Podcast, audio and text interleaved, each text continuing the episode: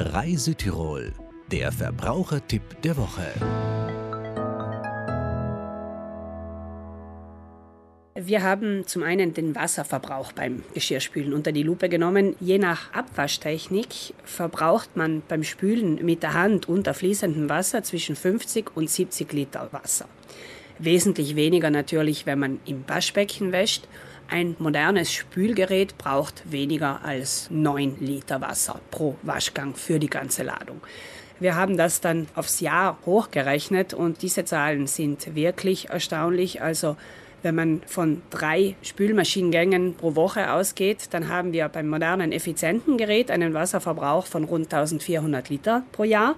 Ein altes Gerät braucht hingegen schon 3000 Liter Wasser und wenn wir dieses ganze Geschirr unter fließendem Wasser mit der Hand spülen, dann verbrauchen wir stolze 11.000 Liter Trinkwasser. Also doch ein Anreiz, über die Anschaffung einer Spülmaschine nachzudenken. Was wir nicht berechnen konnten, sind die Kosten für den Energieverbrauch für das Erwärmen des Wassers. Denn hier gibt es einfach viel zu viele unterschiedliche Systeme, als dass man hier eine genaue Aussage treffen könnte. Im Hinterkopf zu behalten ist auf jeden Fall, dass beim Spülen von Hand diese Kosten noch einmal mit dazukommen.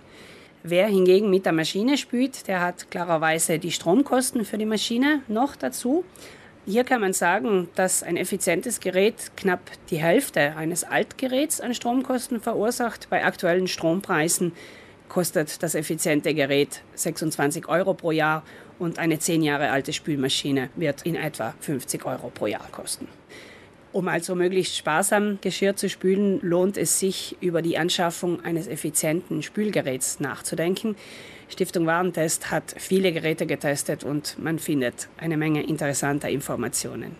Dann sollte man die Spülmaschine voll beladen und das Eco-Programm nutzen, denn dieses reinigt besonders sparsam. Wenn keine Geschirrspülmaschine im Haus ist, dann sollte das Geschirr nicht unter fließendem Wasser, sondern in einer Schüssel oder direkt im Waschbecken gewaschen werden. Das spart enorm viel Wasser und entsprechend auch die Erwärmungskosten des Wassers.